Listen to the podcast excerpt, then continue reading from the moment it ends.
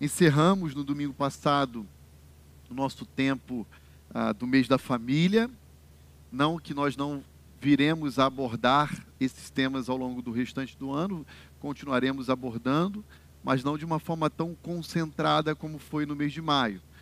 Então, nós hoje vamos retornar para o estudo do livro de Gênesis, nessa série que nós chamamos aqui de princípio e demos início em fevereiro.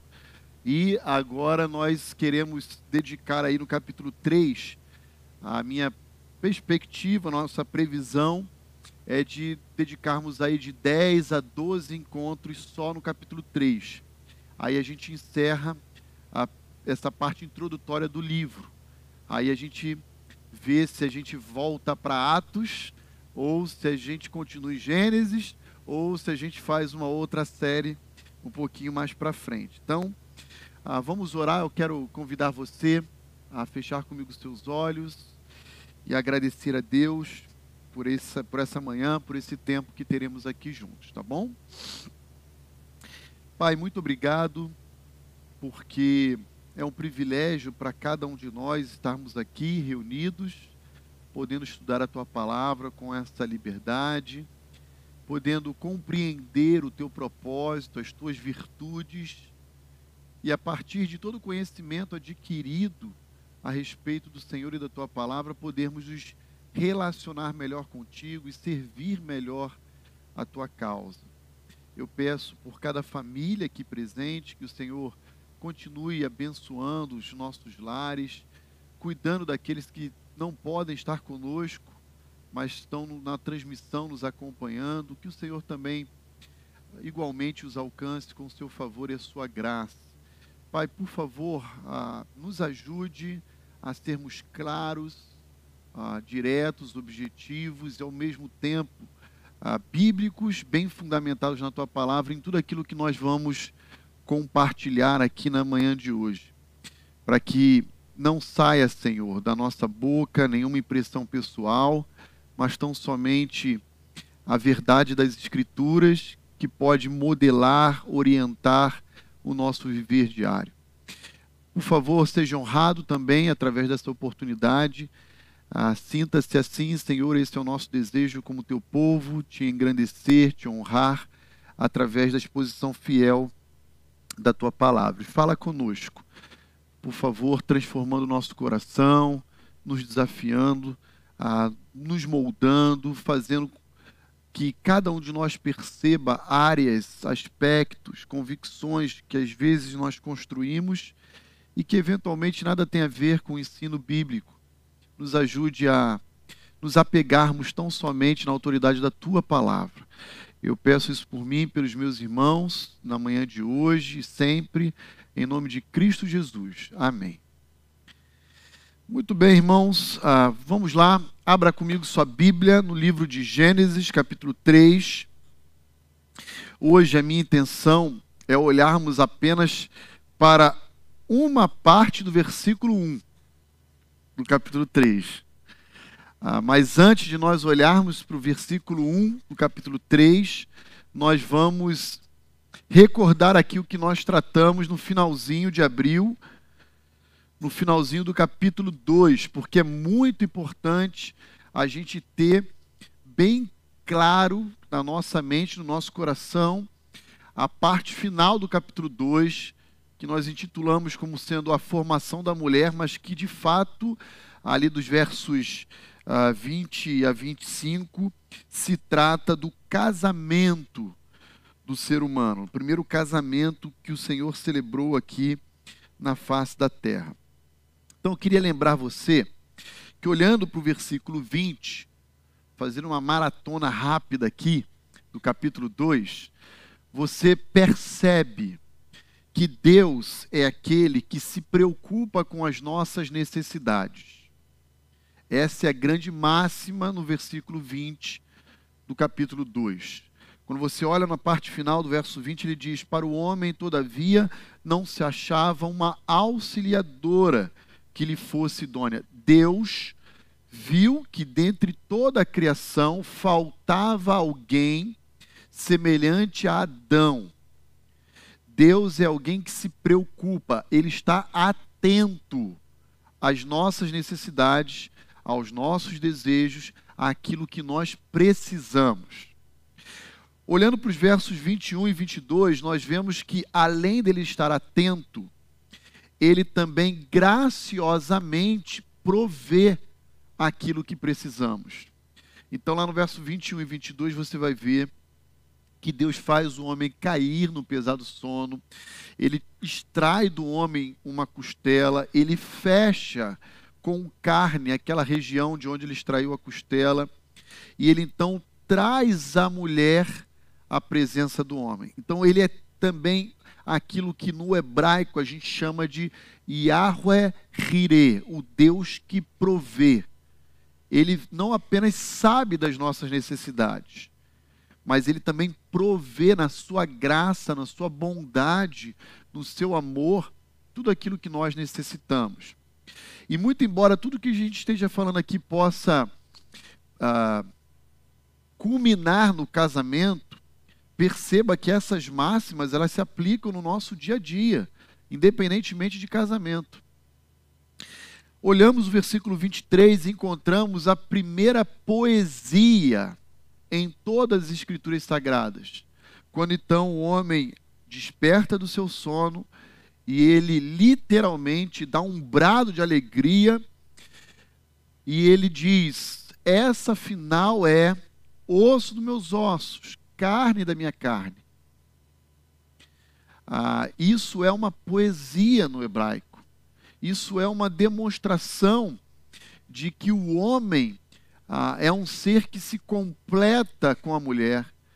É um ser romântico, eu brinquei aqui na aula em abril, ah, que ele então, na primeira oportunidade que ele tem diante da sua futura esposa, ele vai galanteá-la com uma poesia. Né? E aí entramos no versículo 24, e aqui eu quero dedicar um pouco melhor a nossa atenção, porque terminamos ali em abril um pouco corrido essa passagem para dizer o seguinte: que quando Deus celebra o casamento, Ele estabelece para nós o modelo que devemos seguir e compreender por casamento. Então, o texto de Gênesis 2:24 diz assim: Por isso deixa o homem pai e mãe e se une à sua mulher, tornando-se os dois uma só carne. E o que, que nós aprendemos daqui em termos de uma definição bíblica de casamento? De que o casamento ele é um ato monogâmico. Um homem para uma mulher. Já começa daí.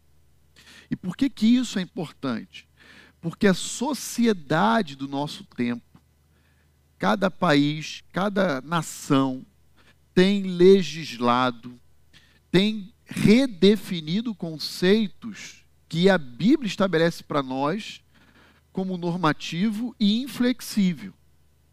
Então, existem já em alguns países do mundo estatutos de famílias pautados naquilo que a gente chama de poliamor. Como se fosse possível um homem com várias mulheres, uma mulher com vários homens, ou também um homem com animais ou objetos. É uma multiforma da expressão do amor. A, a Bíblia não permite isso. A Bíblia não abre esse precedente e nem vê isso como uma possibilidade. Ao mesmo tempo, a Bíblia fala para nós que o casamento ele é heterossexual, porque ele é um, além de ser um para um, é um macho para uma fêmea, um homem para uma mulher. E nesse aspecto não há nenhum preconceito em falar isso, porque não estamos restringindo direito de ninguém, só estamos apresentando o padrão, o modelo bíblico. A Bíblia também fala no versículo 24 que esse casamento ele envolve rupturas. O verbo deixar significa romper. E romper aqui em várias uh, dimensões, em vários aspectos. Ah, uma ruptura, por exemplo, de natureza geográfica. Então, eu, enquanto solteiro, morava com meu pai e minha mãe. Agora que eu casei, eu tenho que morar no espaço à parte, separado com a minha esposa e a minha nova família. Uma ruptura de natureza geográfica, mas uma ruptura também de natureza afetiva. Se antes eu, como filho, ou a Gláucia como filha, éramos em alguma medida dependente ah, dos conselhos, da orientação, havia um envolvimento emocional muito grande entre pais e filhos, e é natural que nesse universo que me ouve aqui, muitos se encontrassem nessa relação. Agora que casamos, essa, esse envolvimento ele é rompido. Porque eu não tenho mais que prestar contas, não tenho mais que pedir conselhos, que tomar decisões debaixo do guarda-chuva dos meus pais. Nada me impede de conversar, compartilhar sobre algumas decisões, mas isso não é mais impositivo, normativo, como era até então, enquanto eu era solteiro. Há também uma ruptura que eu diria de natureza financeira. Enquanto eu era solteiro, a obrigação era dos meus pais pagar as contas. Né? Ah, meus pais nunca absolutamente exigiram que eu fizesse a compra do mês, pagasse a luz, a água, o gás, pagasse o IPTU, nada disso. Mas no momento em que eu me caso, meus pais passam a ter liberdade de não mais ter que assumir ou dar continuidade a esse ônus. E agora eu, como marido, preciso prover no meu novo lar o suficiente para minha esposa e para minha família. Nesse aspecto, nenhum jovem deve se casar, ou pelo menos pensar em se casar, se não tem renda, especialmente os noivos, os namorados, para suprir o mínimo necessário na sua nova família. Então, tudo isso está aí debaixo do, guarda-chuva daquele verbozinho hebraico ali que é traduzido como deixar. Há uma variedade de rupturas que acabam acontecendo quando a gente olha então para o versículo 24. Outra verdade presente é que não apenas deixa pai e mãe, mas ele se une à mulher, ele junta-se com ela demonstrando que deve haver um vínculo de compromisso. Vínculo esse que passa a ser indissolúvel a partir do casamento, porque é uma união, uma união indissolúvel. É como se fosse ah, um super bond. Conhece essa marca? Aquela cola, ah, né? Que colou, não salta mais, não, não adianta, gruda. E o vínculo que nós contraímos com o nosso cônjuge, seja o marido ou seja a esposa, ele é um vínculo mais forte, biblicamente falando, do que o vínculo que nós também desenvolvemos com os nossos filhos.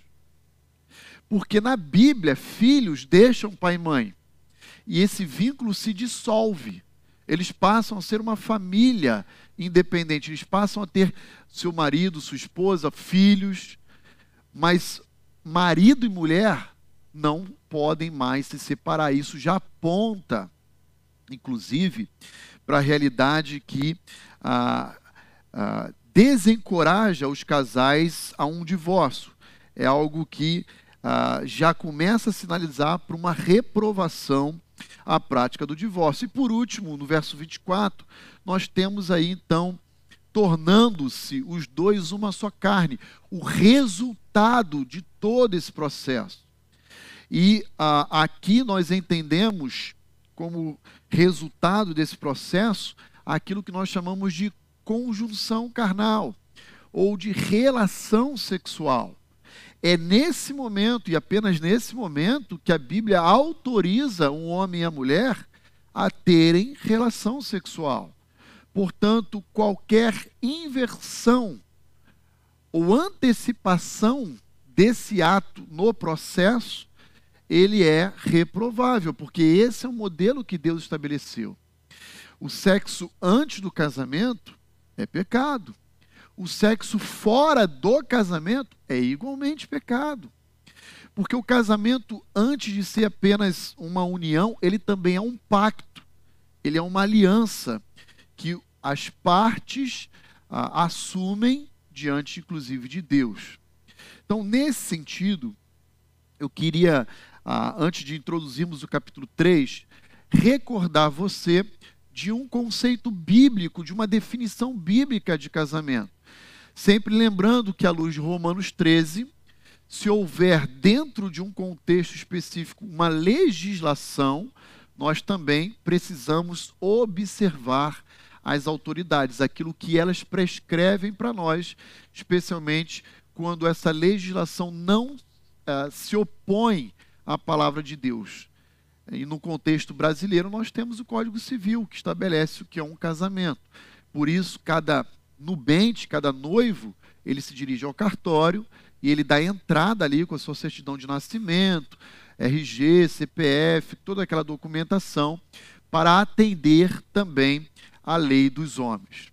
Então veja, casamento envolve ruptura, envolvimento ou compromisso com o outro e intimidade, relação sexual. E antes da gente avançar, eu quero aqui é, fazer um adendo muito importante para todos os casais da igreja, casais casados. Ah, tenham uma boa vida sexual. Eu sei que é muito difícil em alguns contextos falar sobre esse assunto, esse assunto é um tabu. Quando ele é falado, ele é falado de forma muito irreverente, de forma até desrespeitosa, mas a Bíblia prescreve isso para nós. E isso está previsto, por exemplo, em 1 Coríntios capítulo 7. Então vai lá comigo em 1 Coríntios 7, e eu quero ler aqui para você com você, na verdade, os versículos iniciais aí de 1 a 5. 1 Coríntios capítulo 7, se você é um capítulo extenso, se você for olhar essa, essa passagem, é uma proposta apostólica de Paulo para o não casamento. Você vai falar, que isso, pastor? Paulo está desencorajando? Tá no capítulo 7, ele está desencorajando o casamento. E por que, que ele está fazendo isso? Por causa de um contexto específico previsto lá no versículo 26, de uma situação angustiosa presente nos dias de Paulo. Provavelmente uma perseguição que estava alcançando ali os dias e a região de Corinto. Então Paulo vai dizer assim, ó, é muito mais fácil aquele que está só permanecer só e fugir e se virar e se proteger e se cuidar do que alguém que está casado, que tem filho, que tem família. E aí no versículo 26 ele vai falar, ó, por causa da angustiosa situação presente, não é bom que se case. Por causa apenas disso, para que cada um possa preservar a sua própria vida. Mas olha só o início do capítulo, acompanhe comigo a leitura aí dos versículos 1 a 5. Olha aqui que ele fala, ó, quanto ao que me escrevestes, parece que aquela igreja já havia escrito uma carta anterior a Paulo, ah, com muitas perguntas, com muitas dúvidas, e agora Paulo está se propondo a escrever a carta em resposta à demanda dos Coríntios. Ele diz: ó, quanto ao que me escrevestes, é bom que o homem não toque em mulher mas por causa da impureza, ah, por causa da porneia, por causa da lascívia, por causa da fornicação, por causa da masturbação, por causa de tudo aquilo que é pecaminoso e imoral, cada um tenha a sua própria esposa. E cada uma o seu próprio marido. O marido deve conceder à esposa o que lhe é devido. Olha só que interessante. Essa palavrinha aí, devido, é de dívida financeira. Cada um, seja o marido, seja a esposa, deve pagar ao seu cônjuge aquilo que ele tem por crédito. Essa é a ideia. E também, semelhantemente, a esposa ao seu marido. Agora ele vai explicar qual é a natureza dessa dívida que caracteriza o relacionamento conjugal. Olha só o que ele vai falar. Versículo 4. A mulher não tem poder sobre o seu próprio corpo, e sim o marido. E também, semelhantemente, o marido não tem poder sobre o seu próprio corpo, e sim a mulher. Então veja, há uma dívida recíproca entre marido e esposa. E os corpos de um e de outro já não são mais de um e de outro, e sim do outro. Parece até que eu dei uma dilmada agora, né? Mas eu não falei errado, não, viu, irmãos? Nem todo mundo vai ganhar, nem todo mundo vai perder, todo mundo vai ganhar e vai perder, né? Mais ou menos assim. Ah, mas os irmãos entenderam. Como os irmãos entendem a tia Dilma também, né? Então vamos lá.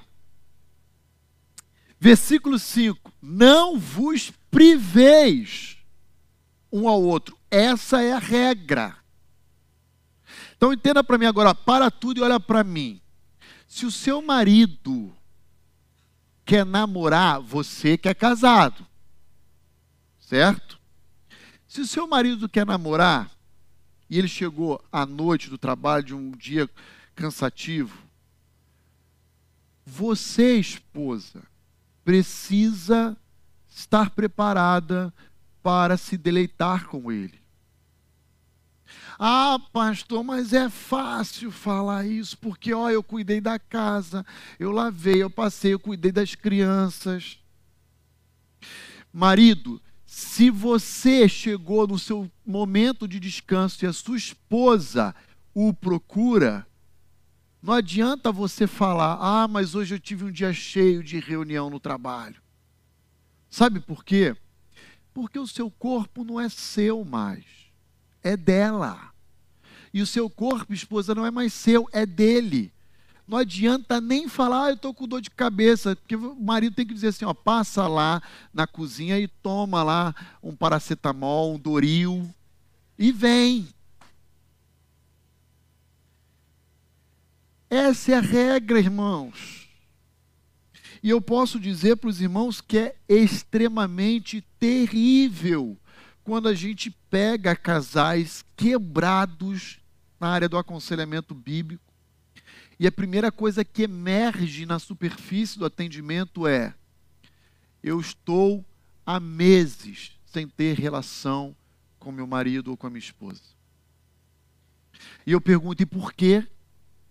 Ah, porque ele não me procura ou ela, não me, ela nunca está disposta. É sempre o mesmo tipo de resposta, as mesmas justificativas. Prestem atenção, casais da Igreja Batista Vida Nova. Isso aqui é um imperativo aos casais. E eu quero falar isso aqui para vocês com total reverência, com total cuidado, respeito. Não brinquem com fogo. Ok? Não brinquem com fogo. Muitos casais terminam em adultério porque negligenciam o que Provérbios diz: beba água da sua própria cisterna. E ele vai olhar para a grama do vizinho e vai achar que é mais verde. Parem de brincar com fogo. Versículo 5: Não vos privem um ao outro. Aí agora vem a exceção. Olha a exceção. Salvo, talvez, por mútuo consentimento. Aí vem lá do casal em crise. E aí você aborda e fala: por que, que vocês não estão tendo relações? Ele diz assim: ah, porque ela, ela não quer. Não, pastor, nós combinamos que a gente vai ficar aí um tempo sem ter relações. Combinei coisa nenhuma. Você combinou sozinho. Você não tem minha anuência, meu aval. É por mútuo consentimento. Essa é a primeira regra da exceção. Mútuo consentimento. O que é mútuo consentimento? As duas partes estarem de acordo. Entendem isso? Segunda condição, por algum tempo. O que é por algum tempo? É por um tempo antes de iniciar essa abstenção sexual, um tempo previamente definido por ambos, em que ambos concordam. E entendo o que eu vou dizer: um tempo não é dez anos. Ah, por algum tempo, é pelos próximos dez anos. Você está maluco. Você está sob a influência daqui, o que a gente vai falar daqui a pouquinho, ó. Ih, não está indo. Dá um toque aí. Está sob a influência de Satanás, meu irmão. A gente vai falar disso daqui a pouco.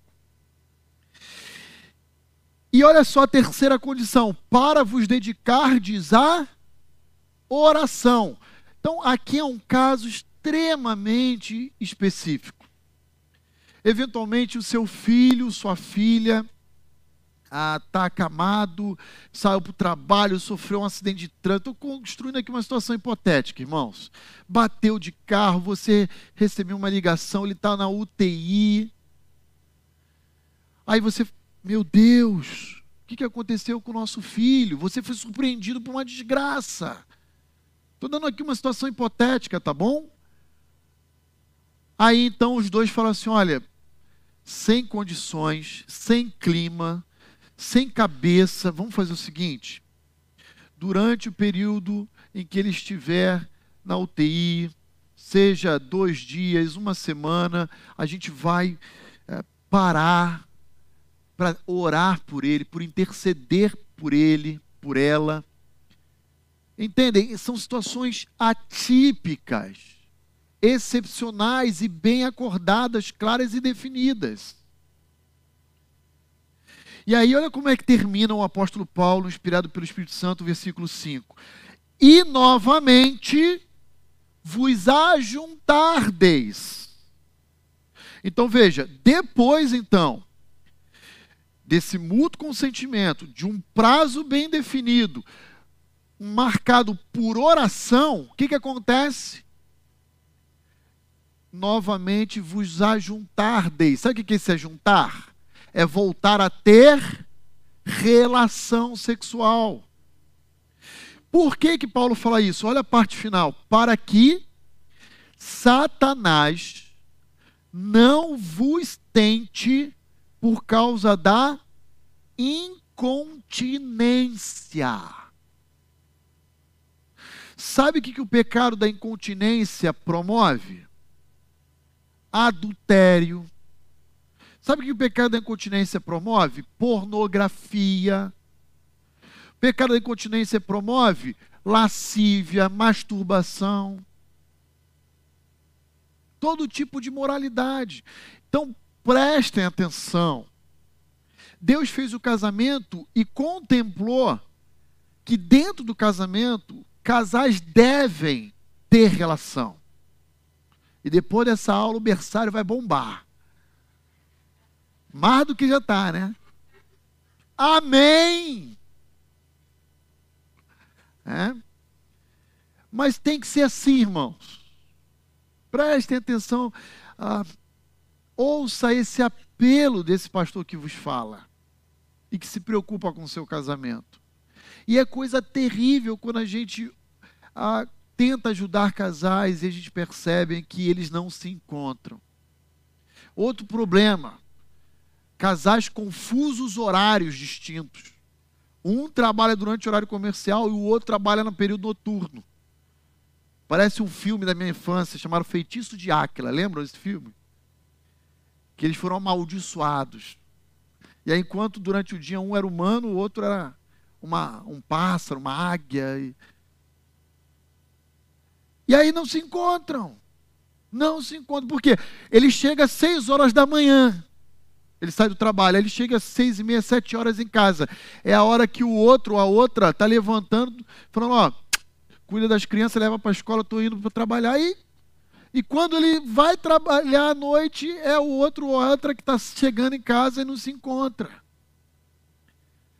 Prestem atenção, levem a sério isso. Levem a sério isso. Namorar é bom, porque é criação de Deus. Valorizem momentos como esse, igreja. Amém? Hã?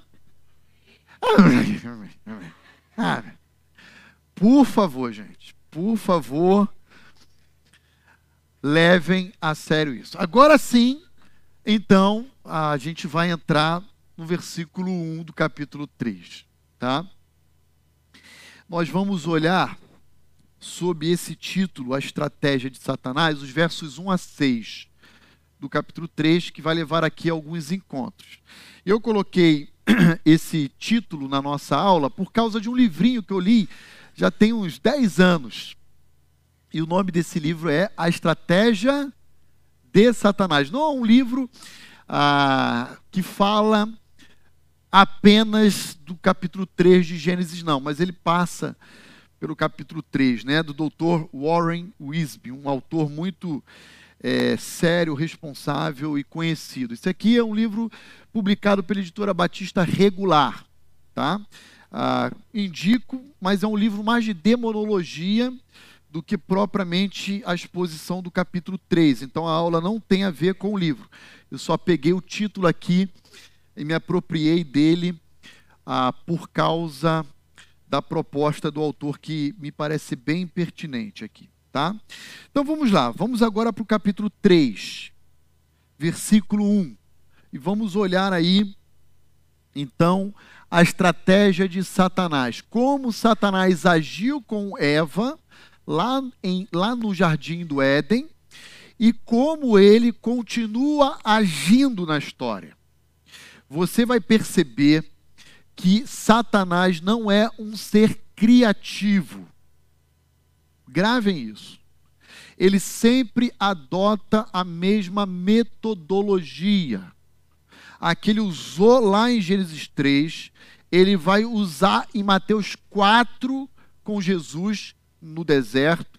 E a gente vai ver que ao longo da história de Gênesis e Apocalipse, a proposta dele sempre é a mesma ele tenta questionar o caráter de Deus, se Deus é bondoso ah, para sua vítima, né, ou para o seu ah, objeto de tentação.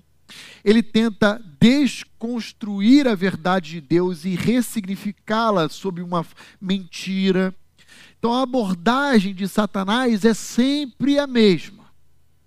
Ele sempre tenta oferecer atalhos, ah, e a gente vai tentar, ao longo dos nossos encontros, perceber e detalhar aí ah, cada aspecto da ação de Satanás na história aí, a partir de Gênesis 3:1.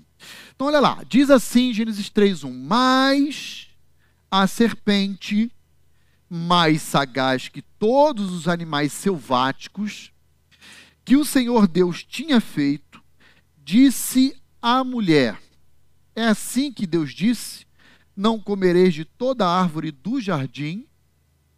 Muito bem. Qual é a primeira palavra que aparece no versículo 1 do capítulo 3? Mais. E mais, sempre que aparece na Bíblia, ela, na área da linguística, é chamada de uma conjunção adversativa. Ou seja, ela sempre a, conecta uma ideia anterior com uma ideia seguinte, porém contrastando entre si essas duas ideias.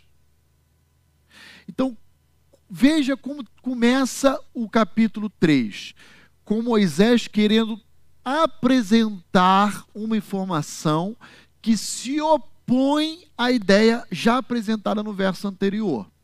Quando a gente olha o versículo 25 do capítulo 2, você encontra assim, ó: Ora, um e outro, o homem e a sua mulher, estavam nus e não se envergonhavam.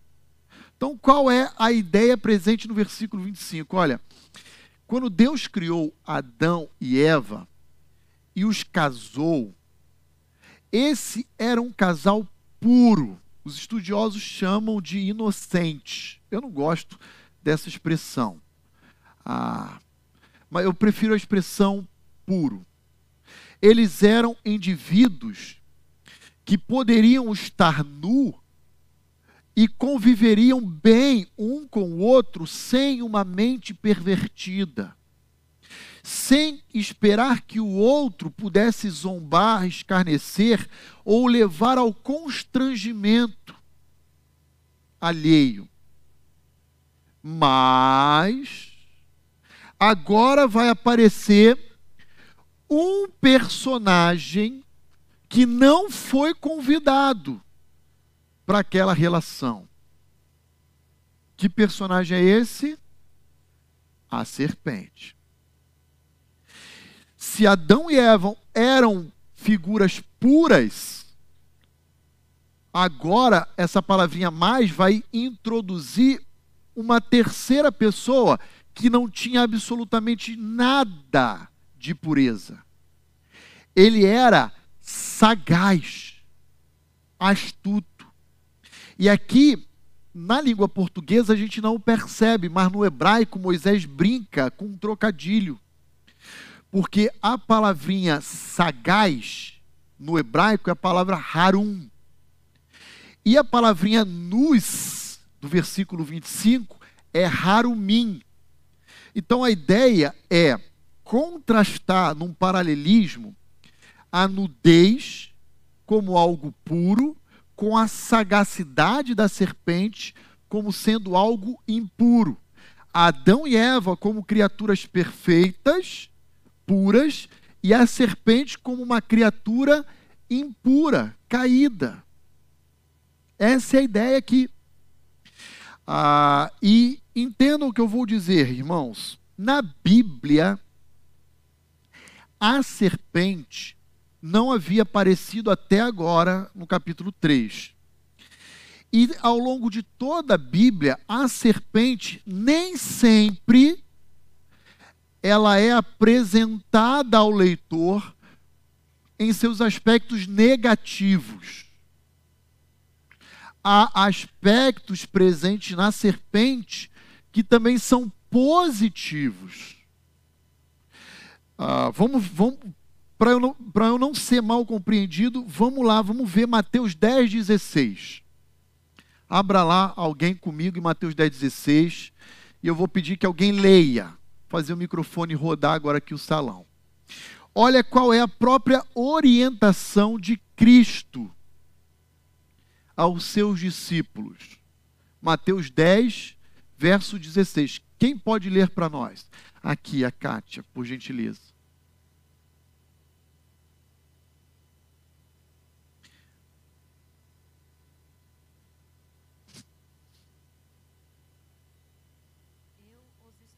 Caminhando como ovelhas no meio de lobos.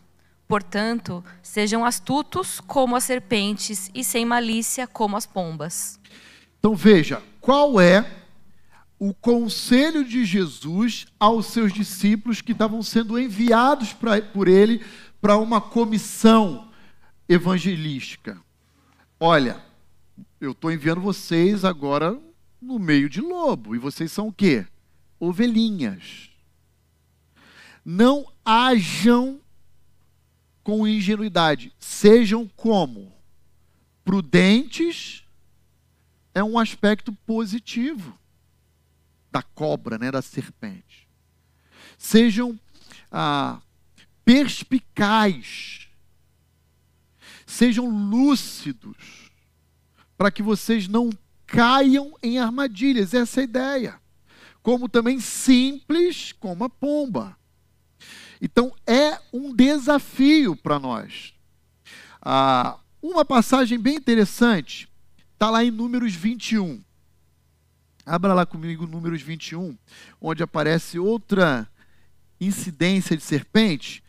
E nessa passagem, dos versículos 4 a 9 de Números 21, nós vamos encontrar tanto aspectos positivos da serpente como negativo. Números 21, versículos 4 a 9. Quem pode ler, por gentileza? A irmã Roseli aqui. Obrigado, irmã. Partiram eles do monte Or pelo caminho do Mar Vermelho para contornarem a terra de Edom. Mas o povo ficou impaciente no caminho e falou contra Deus e contra Moisés, dizendo: Por que vocês nos tiraram do Egito para morrermos no deserto? Não há pão, não há água, e nós detestamos essa comida miserável. Então o Senhor enviou serpentes venenosas que morderam o povo e muitos morreram. O povo foi a Moisés e disse: Pecamos quando falamos contra o Senhor e contra você. Ore pedindo ao Senhor que tire as serpentes do meio de nós. E Moisés orou pelo povo. O Senhor disse a Moisés: Faça uma serpente e coloque-a no alto de um poste. Quem for mordido e olhar para ela, viverá. Moisés fez então uma serpente de bronze e a colocou num poste. Quando alguém era mordido por uma serpente e olhava para a serpente de bronze, permanecia vivo. Muito obrigado, irmã Roseli.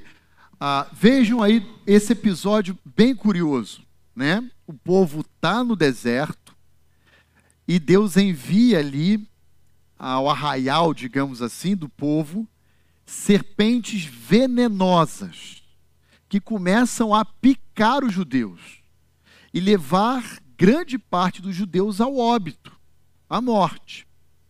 Então, aqui temos um aspecto negativo da serpente, o seu veneno mortal, que leva o indivíduo à morte. Mas veja qual é a solução que Deus comunica a Moisés para a cura daqueles que foram picados. Olha, o povo chega para Moisés e fala assim: não dá, Moisés, ora a Deus aí e pede para Deus curar a gente. E aí Moisés vai orar e Deus fala para Moisés: ó, Moisés, levanta uma serpente de bronze e todo aquele que tiver ferido tiver sido ferido pela serpente, ao olhar vai se curar. Um ato de fé. Quem olhar para uma. Porque a serpente em si, de bronze, não tem poder nenhum. Mas pelo fato de Deus ter falado que esse era um método de cura, então muitos provavelmente desprezaram isso. Falaram, ah, não vou olhar, isso aí não tem poder nenhum. E Deus fez uma separação ali entre os judeus crédulos e os judeus incrédulos. Quem olhou foi curado. E aí, quando a gente chega lá em João capítulo 3, lá no versículo 14 e 15, olha só a analogia que o apóstolo João faz em relação a Jesus. João 3, versos 14 e 15 diz assim: E do modo porque Moisés levantou a serpente no deserto, assim importa que o filho do homem seja levantado, para que todo que nele crê, tenha quem é essa serpente de bronze agora encarnada aqui? Jesus. Quem olhar para Jesus terá vida eterna. Analogia que o próprio apóstolo João registra nas palavras de Cristo Jesus.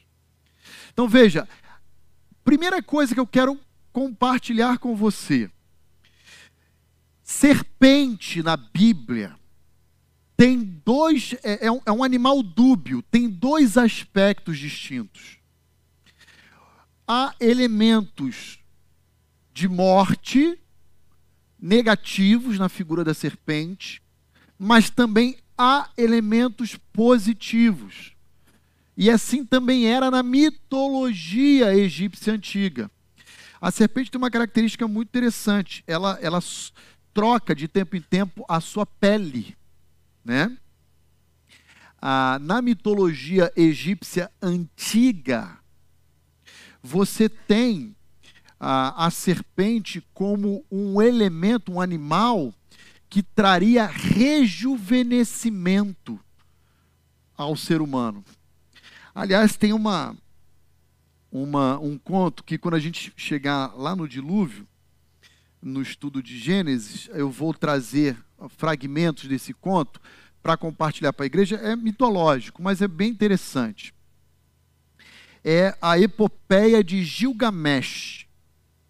É um documento encontrado arqueologicamente que é datado do ano 2700 a.C., mais ou menos, e provavelmente é elaborado pelos sumérios. E essa epopeia diz resumidamente o seguinte, que ah, tem um nome um nome estranho do personagem, acho que é Utnapishtim. Não lembro ao certo o nome dele. Acho que é Utnapishtim, acho que é assim que se fala. Ele sobreviveu ao dilúvio na narrativa suméria, adquirindo a imortalidade dentro da epopeia, né? E Gilgamesh, que era o rei ah, de, um, de, um, de uma região chamada Eruk, acho que é assim que é o nome que fala. Eu já li tem muito tempo, irmão. Se eu estiver falando o nome errado, me perdoe. Ah, ele então vai ao encontro de Utnapishtim, para perguntar qual era o segredo da imortalidade. E aí o Tinapistim diz assim: olha, é, aquilo que você deseja, você não vai alcançar, porque o Deus que criou o homem reservou para si a imortalidade. Mas há uma forma de não passar pela morte. E essa forma é, você precisa encontrar uma erva e se alimentar dela para que você então viva para sempre. E, e, Gilgamesh vai na saga de encontrar essa erva e ela está no fundo do mar. E aí, quando ele encontra no fundo do mar essa erva, adivinha quem aparece e rouba essa erva? A serpente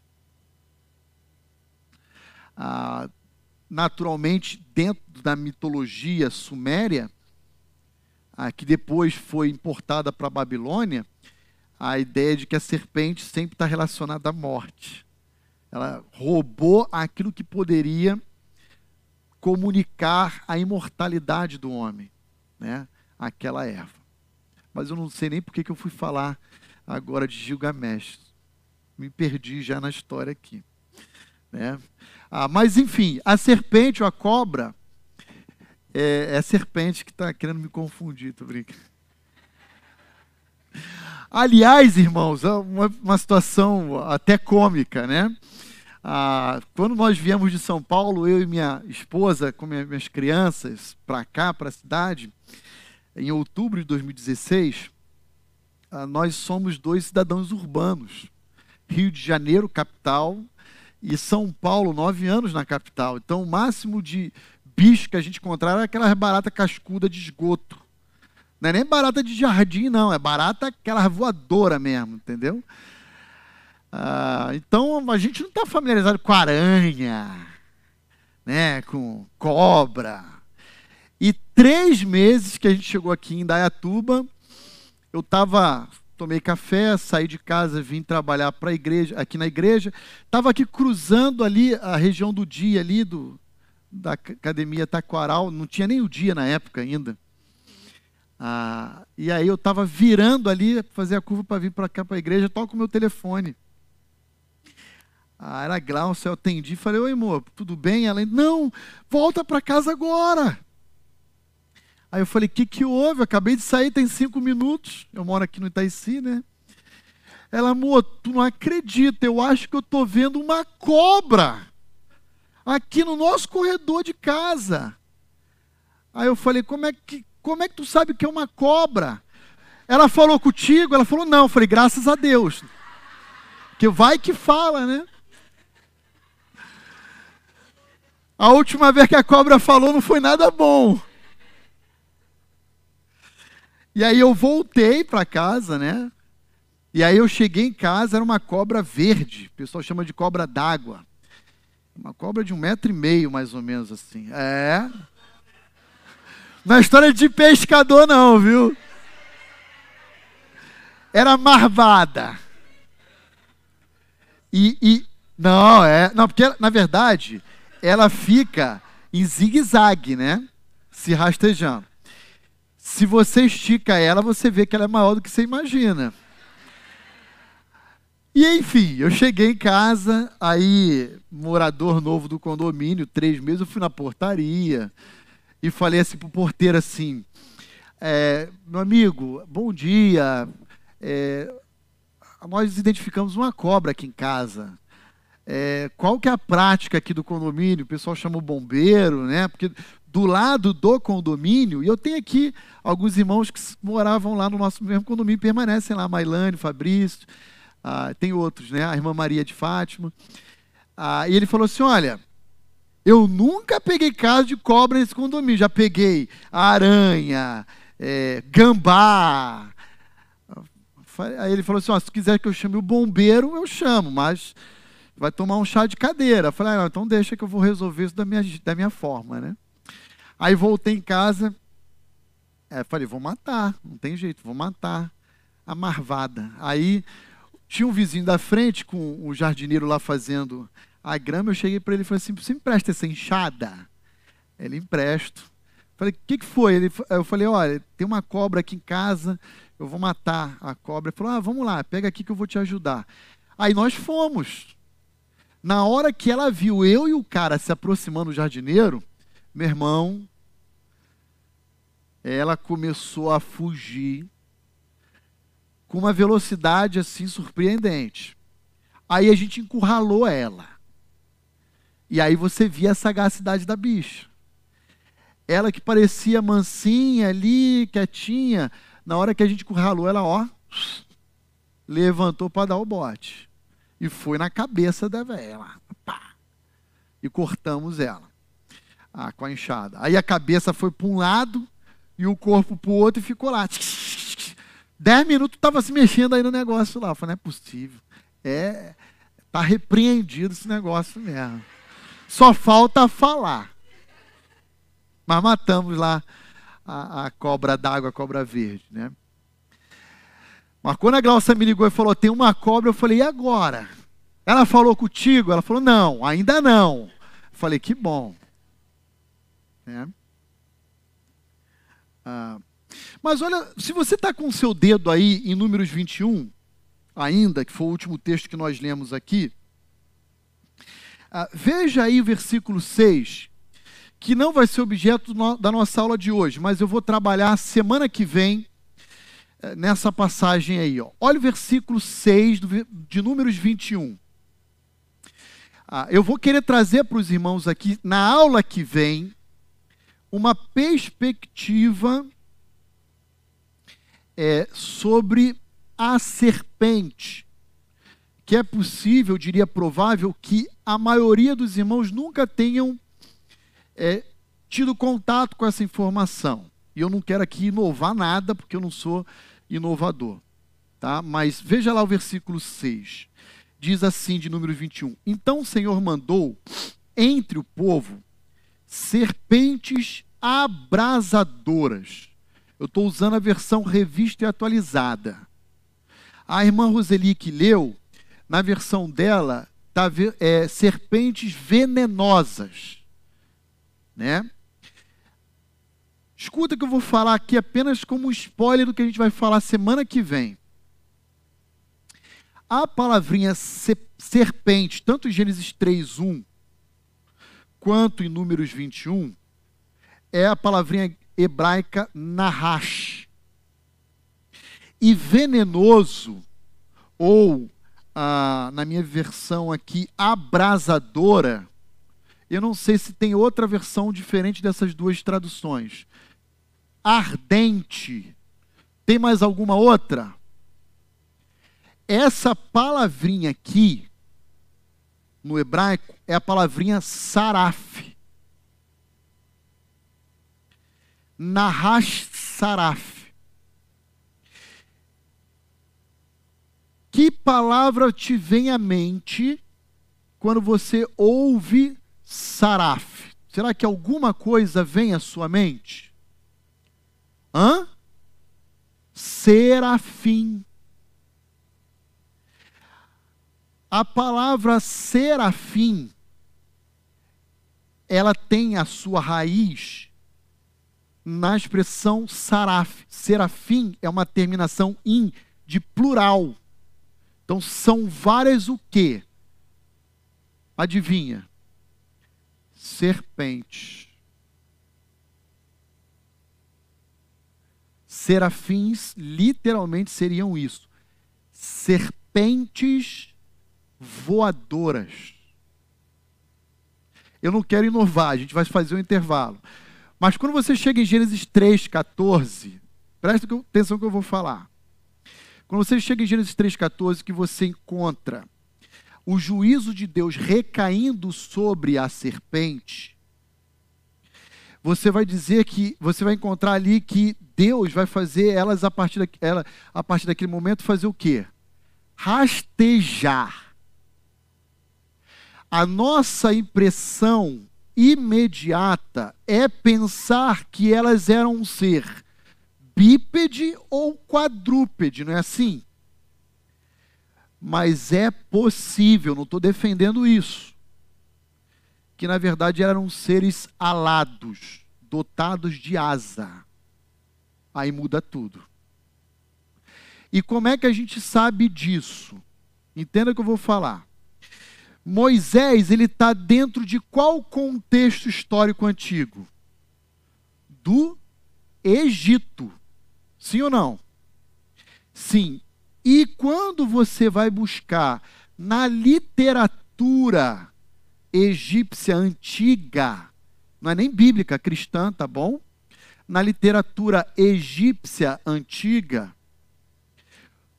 uma das divindades ou ah, um dos guardiões dos templos dos deuses egípcios, adivinham que animal era?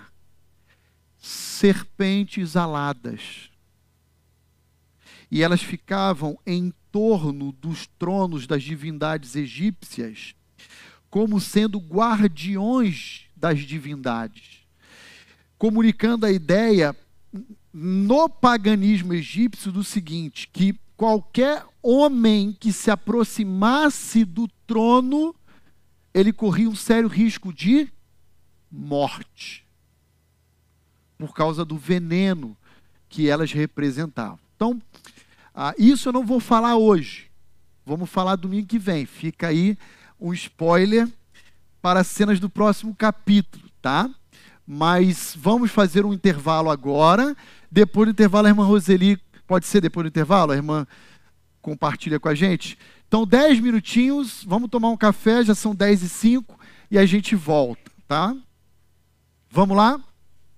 Prioridade ao segundo tempo de aula. Eu vou só pedir a gentileza do microfone chegar aqui na irmã Roseli, porque antes da gente sair, ela tinha uma colocação a fazer e depois a gente continua aqui com o segundo tempo de aula. Irmã Roseli, por favor, fique à vontade, querida. Pastor, é, sempre que eu leio esse texto, a serpente falou com a Eva. A minha cabeça fica no mundo, no fantástico mundo de Bob, sabe? Imaginando a serpente falando. Esse é um sentido figurado a Eva olhou, imaginou essa conversa de alguma forma, porque eu não consigo imaginar a cobra falando. Uhum. Então, o que o senhor tem a dizer nesse sentido? Tá. Irmã Roseli, a sua pergunta ela é, ela é muito oportuna e importante, por quê?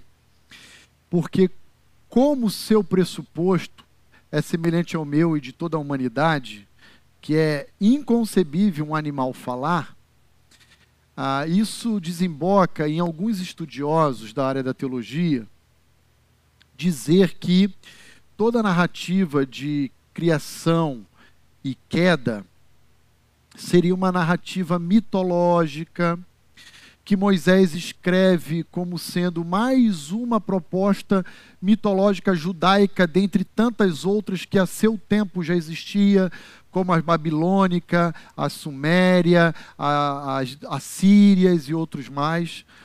ah, nós não cremos assim. A tradição ortodoxa judaico-cristã crê que é literal, crê que realmente falou. Ah, e o que é interessante, irmã Roseli, é que assim a gente vê em outras partes da Bíblia Satanás possuindo animal. Por exemplo, nos evangelhos, ele é expulso uma legião de um indivíduo que vai para uma manada de porcos. Então a gente reconhece a possibilidade de Satanás ou mesmo os demônios possuírem animais. Embora a irmã vai dizer, mas os animais não falaram, né? Ah, mas a gente reconhece uma possessão demoníaca no animal. Ah, mas veja, a gente tem um relato em Números 22, Números 22, muito importante, esclarecedor, que é o relato da jumenta de Balaão. Ela fala. E ninguém diz que ali é mitológico, desse, dessa turma que diz que é uma fábula, que é um mito. A Juju falou com Balaão. Né? Em número 22, você tem o relato de que Balaão está fugindo em direção aos príncipes de Moabe. Deus não queria que ele fizesse isso, e ele envia um anjo que se põe no caminho. A Juju olha para o anjo e desvia. O que, que Balaão faz? Sua burra e começa a espancar o animal. Eu estou falando para tu ir para lá e ela desvia.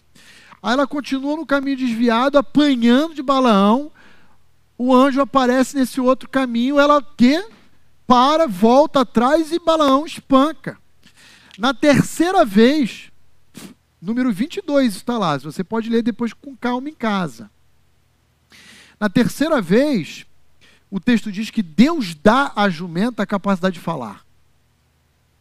E aí ela começa a falar. E pasmem, Balaão, a semelhança de Eva, não demonstra nenhum tipo de espanto. Conversa na boa, assim, ó, como se fosse um ser humano. E aí Balaão, a, a, a Juju vira para Balaão e fala assim: Por que, que tu está me batendo? E ela começa ali a advogar em causa própria. Olha, já não pertence a você tanto tempo. Eu, sempre que você me pede algo, eu não faço. Por que, que tu está me batendo? E Balaão fala: é, sua burra, é, eu estou mandando tu ir para lá e tu quer ir para cá, eu vou bater de novo. De repente, o anjo aparece para Balaão. E aí o anjo fala assim: ó, para de bater nela, na Juju ela está desviando por minha causa, cidadão. Sou eu que vim pegar você aí no laço. Mais ou menos assim, né?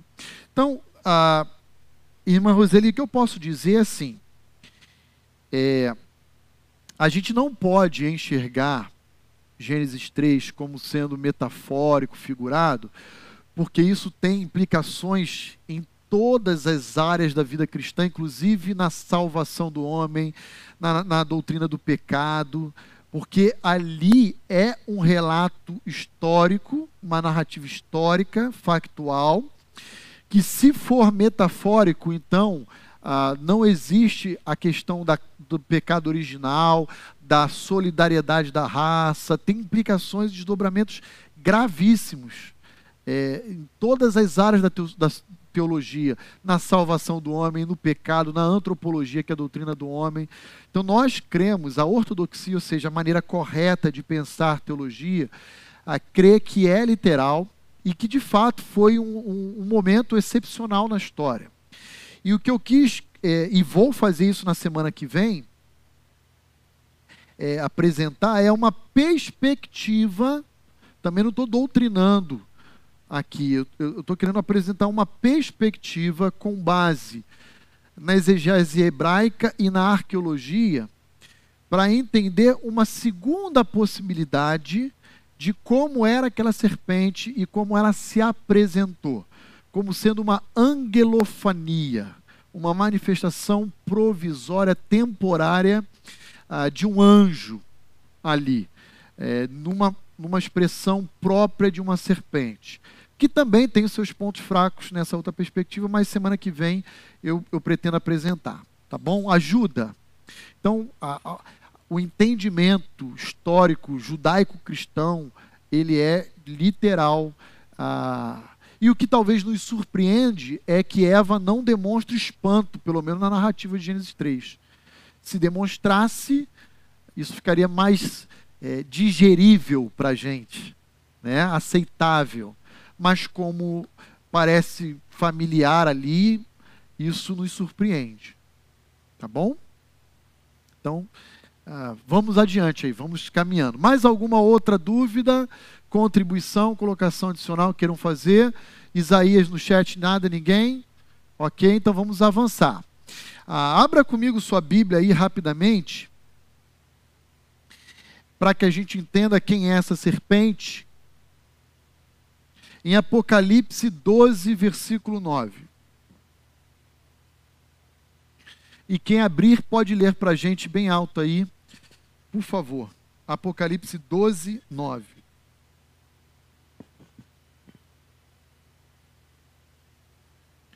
Aqui a Tati, por gentileza, cadê? Aí, obrigado.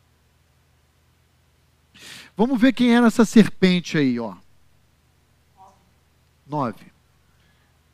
Esse enorme dragão, a antiga serpente, chamada Diabo ou Satanás, que engana o mundo todo, foi lançado na terra com seus anjos. Olha só que interessante. João, na revelação de Jesus Cristo, ou seja, no Apocalipse, ele dá um nome a essa serpente, porque se a gente tivesse a Bíblia de Gênesis 1 a 3, nós não saberíamos quem era essa serpente. Nós sabemos que a serpente de Gênesis 3 é Satanás, porque a revelação ah, de Apocalipse de outras passagens diz que aquela serpente antiga era quem? O texto fala: o diabo e Satanás que traduzindo do grego para o português seria o adversário, o opositor, o acusador, porque é isso que significa esses títulos dados a esse anjo caído, ok? Ah, e também 12.9 tem algo importante dentro da estratégia de Satanás, é o seu ministério. Olha lá o que, que diz. Ele age como o quê? Como sedutor do mundo. Ele age aliciando, recrutando homens e mulheres, adultos e crianças, arregimentando um império das trevas aqui nesse mundo. Tá bom? Ah, então veja lá comigo agora Apocalipse 20, versículo 2. Vou pedir que outra pessoa leia para nós. Apocalipse 20, verso 2. A Renata. Ah, ah, desculpa. Não, lê, lê você agora, Renata, por favor, que tinha levantado a mão já. Vê se está ligado. Aí. Ele prendeu o dragão a antiga serpente, que é o diabo Satanás, e o acorrentou por mil anos. Obrigado. Aqui no momento em que Jesus vai voltar para estabelecer o seu reino messiânico na terra, e ele fará isso prendendo Satanás. Serão mil anos em que a terra não terá a presença do capiroto. Ele vai estar preso lá no quinto dos infernos. É verdade. Está lá em Apocalipse 20. Aí no final de um milênio, ele vai ser solto. E pasmem, quando ele for solto, aquele ministério de aliciar, arregimentar, seduzir, volta a acontecer e ele vai ah, organizar uma revolta contra Cristo Jesus uh, e o seu reino aqui na terra no finalzinho do milênio, quando então ele vai perder de forma definitiva. Tá bom? Muito bem, deixa eu avançar. Eu tenho mais passagens, mas o nosso tempo não me permite. Deixa eu avançar aqui e uh, olhar com os irmãos a maneira que ainda hoje Satanás atua na humanidade. Isso aqui é muito importante. Presta muita atenção nisso aqui. Vamos começar lendo Mateus 16. E eu peço que você, por gentileza, leia o verso 22 e 23. Quem puder, o microfone está aqui, mas pode ser do fundo também. Mateus 16, 22 e 23. Obrigado, Ruth. Olha só como Satanás agiu. Jesus estava dizendo que o fim estava próximo dele, que ele iria para a cruz. Agora olha Mateus 16, versos 22 e 23.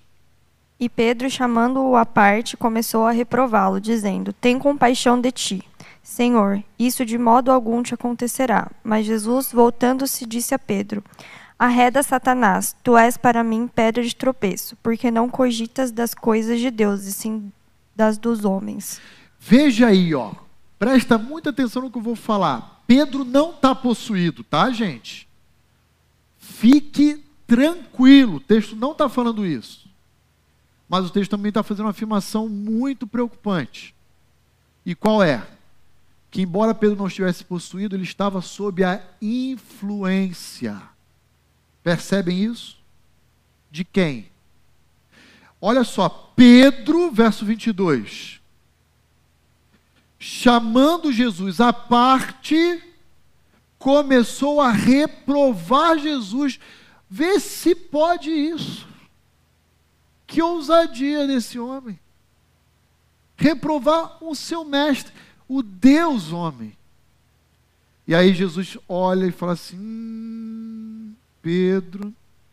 É isso que ele fala? Não, ele fala assim: Satanás, sai agora, arreda-te. Mas ele está falando para quem? Para Pedro.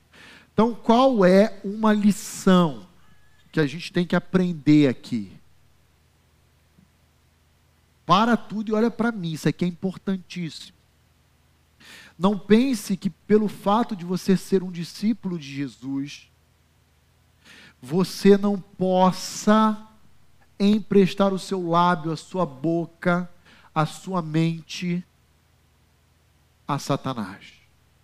Porque isso é possível acontecer. E isso é seríssimo. Isso é seríssimo. E o texto, versículo 23, diz como é que a gente identifica quando um indivíduo está sob a influência de Satanás. Ele diz assim: porque você só cogita das coisas dos homens e não nas de Deus.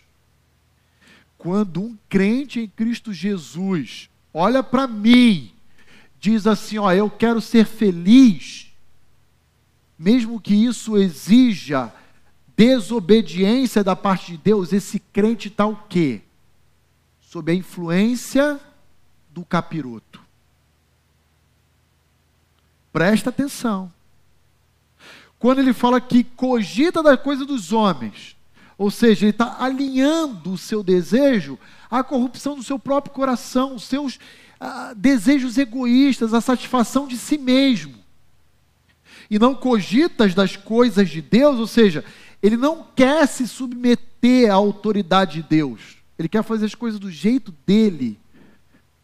É bem possível, eu diria provável, que ele está cego sob a influência de Satanás.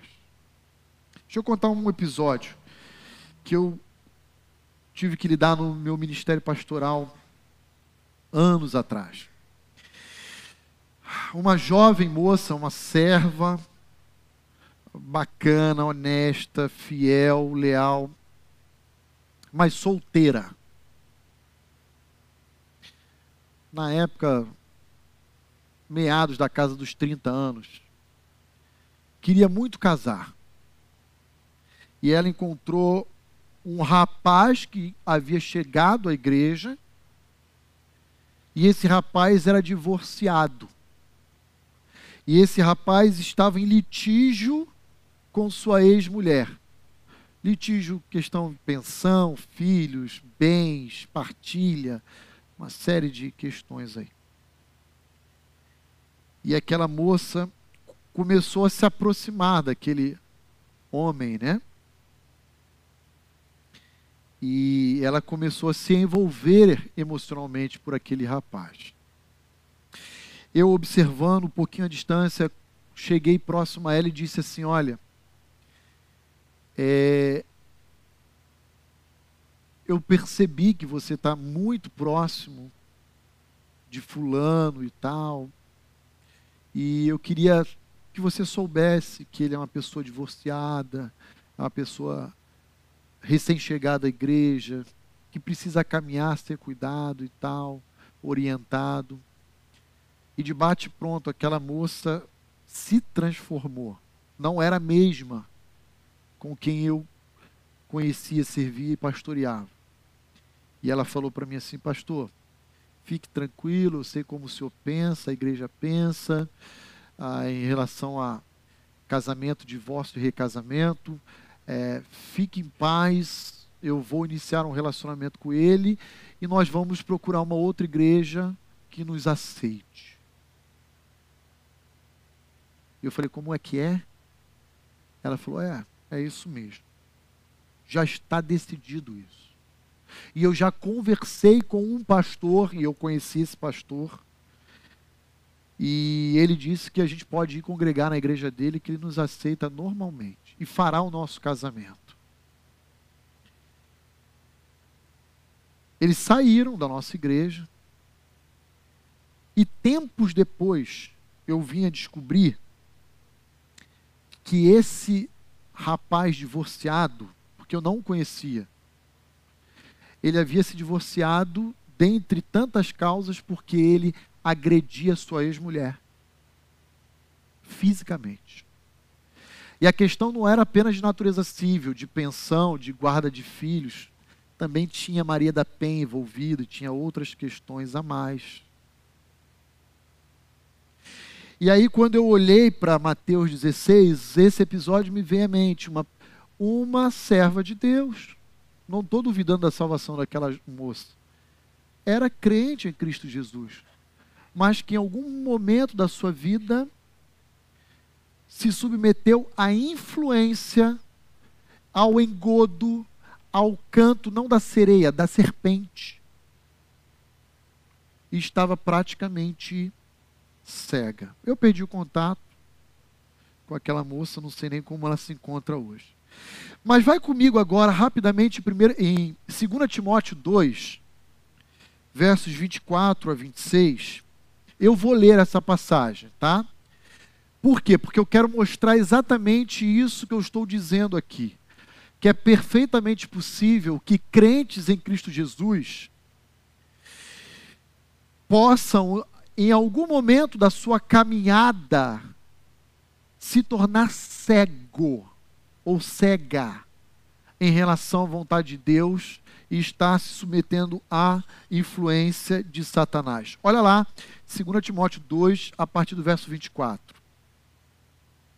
Ora, é necessário, Timóteo, que o servo do Senhor não viva a contender. O que é contender? Viva brigando. Né? E sim, deve ser brando para com todos, manso, um pacificador, apto para instruir, que tem a capacidade de exercer o ensino, paciente, que saiba aguardar. Agora olha como é começa o versículo 25, ó. Disciplinando com mansidão os que se opõem. Presta atenção, disciplina na Bíblia só recai sobre crentes, não é sobre incrédulo. Incrédulo é juízo. Disciplina é algo que a igreja, através da sua liderança, aplica sobre um crente rebelde, endurecido, obstinado. Disciplinando com mansidão os que se opõem, na expectativa de que Deus conceda a eles, a esses que se opõem, não só o arrependimento para conhecer a verdade, mas também o retorno à sensatez. Paulo está dirigindo as suas palavras a Timóteo, dizendo como ele deve con con é, conduzir um processo disciplinar na igreja sobre cristãos, sobre indivíduos salvos, que precisam de arrependimento, porque o estado em que se encontra o seu coração é de dureza, é pedra, e que precisa retornar à sensatez, à lucidez, porque eles estão o quê? Cegos em relação ao seu pecado. Aí olha como ele termina dizendo: livrando-se eles, tais crentes opositores, do ministério de Timóteo, dos laços do diabo, tendo sido feito cativos por ele para cumprirem a sua vontade. Então, crentes da Igreja Batista Vida Nova, olhem para mim. Peguem a palavra de Deus e vacine-se. Cuidado. Cuidado porque o nosso inimigo encontra-se ao nosso derredor, bramando como leão, buscando a quem possa tragar. Não brinquem com Deus. Tenham uma vida totalmente submissa à vontade de Deus, tendo cuidado de não emprestar a sua boca, a sua mente, o seu coração as sugestões de Satanás. Porque é possível sim que crentes fiquem cegos, percam a lucidez, a sensatez e vivam totalmente ah, servindo aos propósitos. É assim que termina o verso 26 de Satanás e das trevas. Isso é sério ou não é, gente? É muito sério. É muito sério. É muito sério. Quando ah, um jovenzinho começa a flertar com uma jovenzinha, e esse flerte vai terminar na cama, e ele diz: tem nada demais, a gente é jovem, a gente se ama, Deus é amor.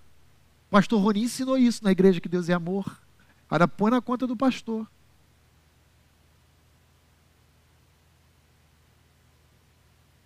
Ele está sob a influência de Satanás. Que age na presente era, tentando fazer isso de forma sagaz, astuta, ligeira, atraente, inteligente. É? Prestem muita atenção nisso. Efésios 2, versos 1 e 2. Quem puder ler para nós, vejamos aí mais uma atuação de Satanás. Efésios 2, versos 1 e 2.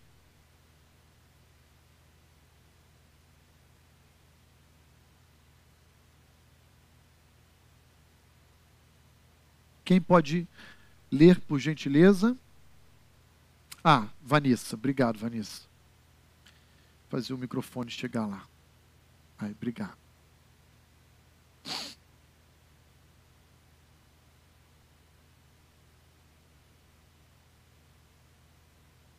Vocês estavam mortos em suas transgressões e pecados, nos quais costumavam viver, quando seguiam a presente ordem deste mundo e o príncipe do poder do ar, o espírito que agora está atuando nos que vivem na desobediência.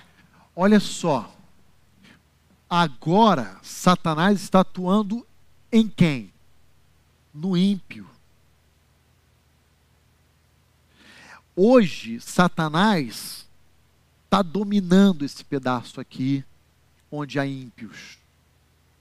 E ele está falando ao mundo através deles, editando leis, favorecendo aborto, ah, tornando natural e normal e comum a erotização infantil, ele está dominando esse pedaço. Não espere nada diferente disso, não.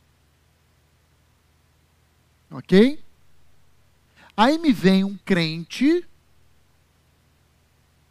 que tem luz, tem o Espírito habitando nele, e no momento de dificuldade ele faz o quê? Ele quer pedir conselho, e ele pede para o colega da faculdade, para o colega do trabalho, que é ímpio, é trevas, que é incrédulo. Sabe o que ele vai ouvir? Ele vai ouvir a voz do capeta. Valores anticristãos. Aquele, aquele casal que está em conflito em casa vai trabalhar lá no escritório. O colega ou a colega do trabalho diz assim: Eu estou te vendo meio triste hoje, está tudo bem? Ah, eu Tive uma noite terrível, discuti com a minha esposa ou com meu marido. A situação tá, tá difícil, já está se arrastando há algum tempo. Aí vem aquele conselho maravilhoso. Adivinha qual é? Ah, larga a mão disso.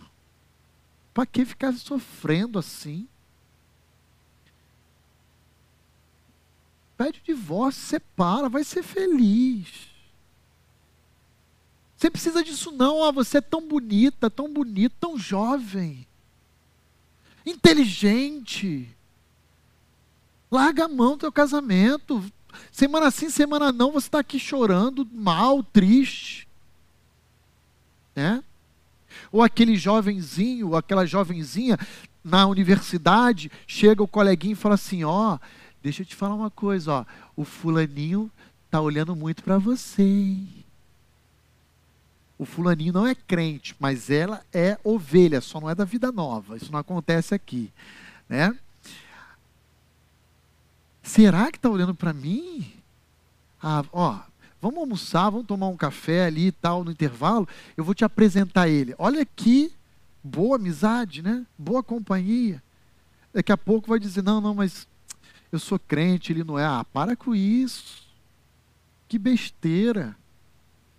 Não, a Bíblia fala de julgo desigual. Ah, cara, pleno século XXI, tu vai falar para mim de, de, julgo desigual? Outro, o outro tipo de conversa é: pleno século XXI, você vai casar virgem. Você parou no tempo? Oh, avança, 2023. E esse é o discurso de Satanás nos nossos dias. Prestem atenção para que vocês, eu, minha família, a Igreja Batista Vida Nova, não absorva a mente de Satanás, o discurso dele do mundo, que quer tornar, tornar natural aquilo que é abominável aos olhos de Deus. Isso é sutil. Sabe por quê? Porque ele é sagaz. Lembra quando eu fui matar a serpente? Ela, ó, ela se armou. Na hora que você desmascara, aí ele, ó, percebe que você entendeu que é Satanás que está por trás. Não deem bobeira. Última passagem, 2 Coríntios 11, e eu paro por aqui. Versos 3 e 4. 2 Coríntios 11, verso 3 e 4. Vou ler aqui para a gente ganhar tempo e a gente para por aqui, tá bom? A 2 Coríntios 11, versículos 3 e 4.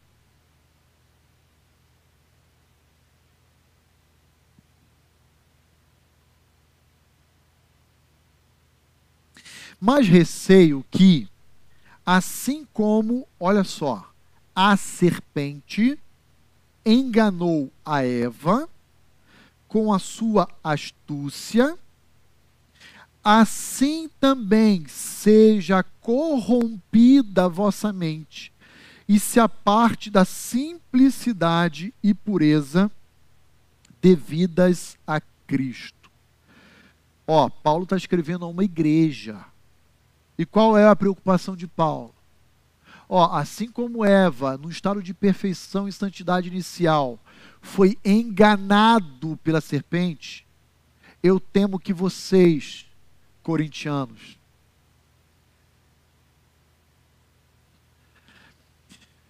também tenham a vossa mente corrompida e a simplicidade e pureza devida a Cristo comprometida, perdida.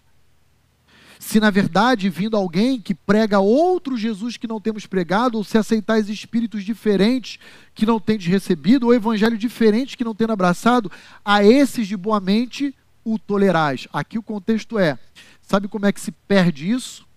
Através de um discurso enganoso. Isso é muito, muito comum na sociedade, na academia. Professores ateus, sabe fazendo o quê? Roubando o evangelho que foi semeado no coração do seu filho a vida inteira. Tentando roubar, tirar dele. E Paulo está dizendo: Eu temo que a mente, o coração de vocês, a simplicidade, a pureza de Cristo presente na vida de vocês seja perdida à medida em que vocês comecem a anuir, a concordar, a tolerar, a aceitar esse tipo de discurso no meio de vocês. Que Deus nos ajude e nos guarde. Amém? Isaías. Tem algum aí no chat? Alguma pergunta? Tem aqui um, uma pergunta ou um, da, Ange, da irmã Ângela, né? Sim. Pastor, não seria em todo o nosso pecado a fofoca, a mentira, a rebeldia? A diferença vai ser arrepender e reconhecer o pecado. Ok, é, não sei se eu entendi bem ao certo a sua pergunta, Ângela. Mas vamos lá, vou tentar explicar aqui, ou discorrer um pouquinho para dar luz à sua dúvida. Há duas influências que nos levam a nos afastar, nos distanciar de Deus, que nos levam ao cometimento do pecado. A primeira influência é intrínseca a nós, que é a corrupção do nosso coração. Nosso coração, ele já é mal desde o seu nascimento. Lembra na classe de maio aqui que ninguém precisa ensinar a criança a errar. Ela já nasce sabendo. A gente precisa ensinar ela a acertar. Então, a primeira influência intrínseca ao ser humano é o nosso coração corrompido. Ele nos leva para longe de Deus, ele nos leva ao cometimento do pecado. Ah, nas suas palavras, fofoca, mentira. Mas há também a possibilidade de um elemento extra um ingrediente a mais nesse distanciamento nosso com Deus, que é Satanás. Então, o meu discurso aqui na aula de hoje é o quê? Que mesmo crentes em Cristo Jesus, discípulos, como foi Pedro, como Paulo fala a Timóteo, que estão debaixo da influência da palavra de Deus, da soberania de Deus, do governo de Deus sobre a sua vida, é possível que a gente possa gradativamente e acolhendo em nosso coração, em nossa mente, o discurso, a proposta, as sugestões de Satanás, a ponto do nosso coração se ver totalmente endurecido e a nossa mente obscurecida para Deus, os valores de Deus e tudo mais. O remédio de um quanto de outro sempre é o mesmo: é o Espírito Santo convencendo o homem do pecado, da justiça e do juízo, nos trazendo sensatez, como Paulo fala em 2 Timóteo 2, trazendo arrependimento, e aí a gente confessando e abandonando, abandonando o pecado. Aí é Provérbios 28, 13. Aquele que confessa, Provérbios 28, 13. Aquele que encobre suas transgressões jamais prosperará. Mas aquele que confessa e as deixa alcançará misericórdia. Então a solução sempre é esse caminho é abandonar, é confessar, é se entristecer pelo nosso pecado. Mas se eu minto, se eu fofoco, se eu peco em qualquer área, ou é o meu coração que me leva a cair, ou é a influência de Satanás que me sugere que eu caia. É sempre uma dessas duas vertentes. e o remédio é sempre o evangelho. Ajuda aí, Ângela, escreve aí se ajudou ou não. Se não ajudou, tenta explicar de outra forma. Renata, aqui o outro microfone aqui para ela, por favor.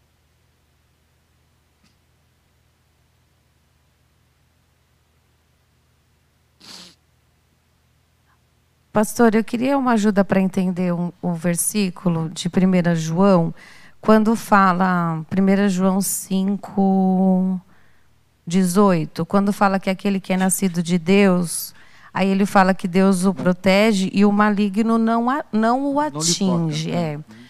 é. A aplicação desse versículo nesse sentido? Sim, vamos lá.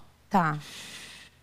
1 João, capítulo 5, quando fala que a gente é propriedade de Deus e o maligno não nos toca, a ideia é assim: ele não pode jamais nos possuir.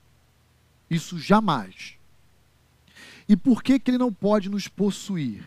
Por causa da pneumatologia, a doutrina do Espírito Santo, porque o Espírito Santo habita em nós. Como penhor, como selo, está em Efésios 1, versos 13 e 14. Então, em nós já habita a luz, em nós está o Espírito, nós somos propriedade de Deus. Nesse sentido, ele não nos toca. Ah, mas Satanás pode, em alguma medida, oprimir um servo dele? Pode. Ele fez isso com Jó. Em alguma medida, ele usou Pedro para atingir Jesus. Foco ali não era Pedro, Pedro foi um instrumento para tentar atingir Jesus. Tem outra passagem que o foco é Pedro. Aí é diferente. Qual? Quando Jesus chega para Pedro e fala assim: Pedro, Pedro, lembra dessa passagem? Ah, Satanás te reivindicou para te peneirares como um trigo. Todavia eu intercedi ao Pai para que isso não acontecesse. Então fica tranquilo. Tem uma outra passagem que ali Satanás vai a Jesus pedir por Pedro. E hoje a gente olha ah, em Apocalipse 12, é o mesmo ministério de Satanás. Ele vai à presença de Deus pedir pela vida do Robson, do Roni, da Renata. Então, 1 João 5 está dizendo assim: ó, o inimigo não lhe toca porque nós somos propriedade de Deus. Ele não tem autonomia para sair pegando na gente e fazendo o que a gente quer, o que ele quer com a gente. Ele não pode fazer isso. Ah, então, essa ideia de não tocar em nós. Né? Ah, 1 de Pedro 2,9: Vós, porém, sois raça eleita, sacerdócio real, nação santa, povo de propriedade exclusiva de Deus, a fim de proclamar as virtudes daquele que vos chamou das trevas para a sua maravilhosa luz. Então, ele não pode tocar em nós. Já é diferente de um ímpio. O ímpio, ele é criatura de Deus, mas não é filho. Então, o ímpio, ele pode, como diz Efésios 2, 1 e 2, atuar na mente e no coração. Ele pode possuir porque não tem nada que o impede.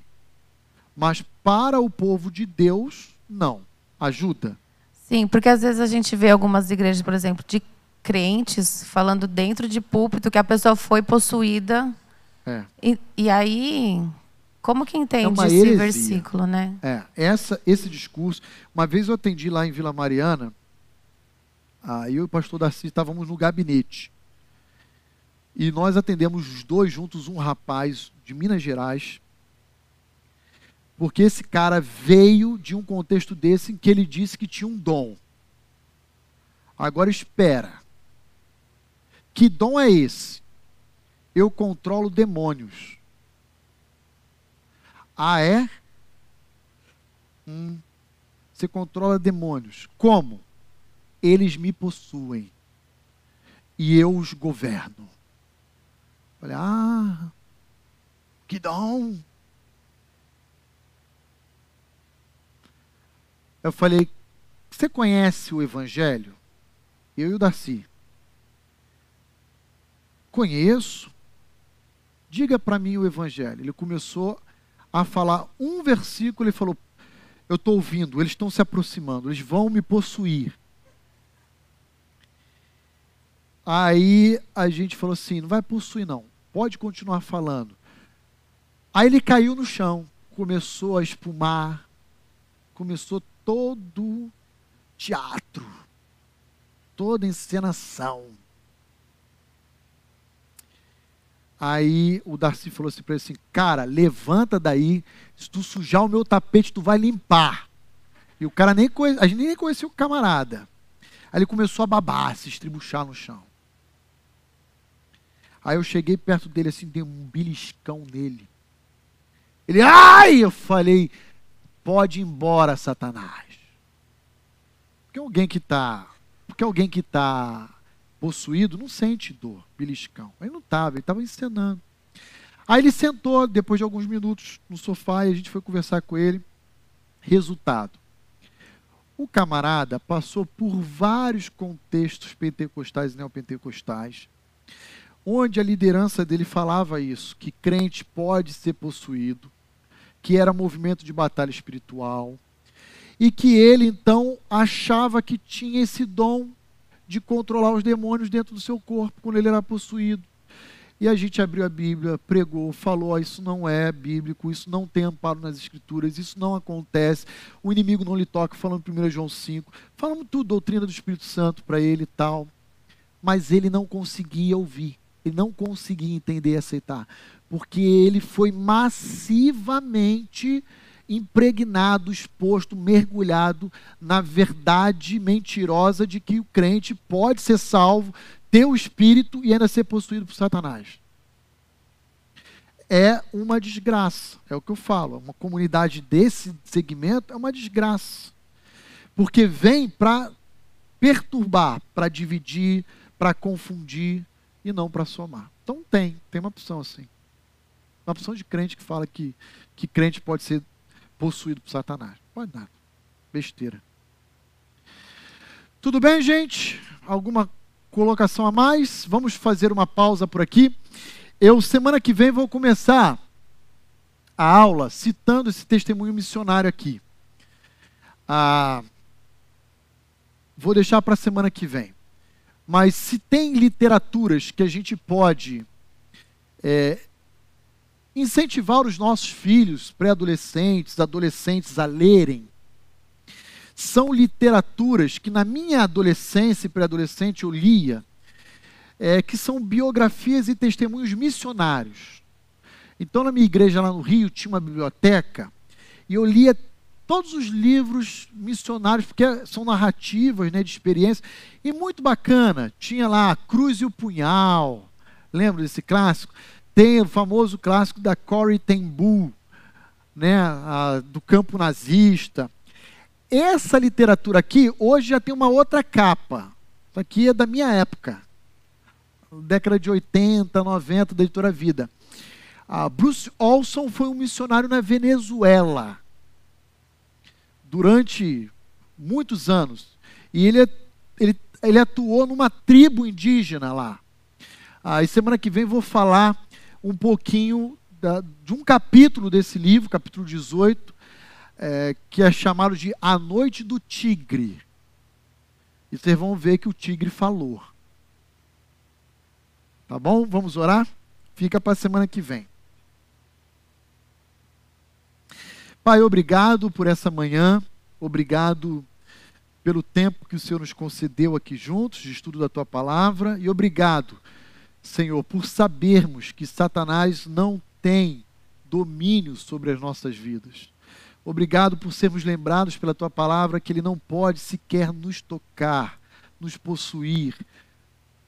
O Senhor é aquele que nos selou com teu Santo Espírito, que nos comprou com o precioso sangue de Cristo e que passamos a ser propriedade exclusiva, não compartilhada, mas exclusiva do Senhor. E isso para nós é uma grande alegria. Seja honrado, Senhor, pelas nossas vidas. Protege as nossas vidas, famílias, a nossa igreja, de toda a influência de Satanás nesse mundo, de toda a atuação dele nesse mundo, que tenta trazer ah, do inferno, o império das trevas para estabelecer na terra. Não permita, Senhor, por favor.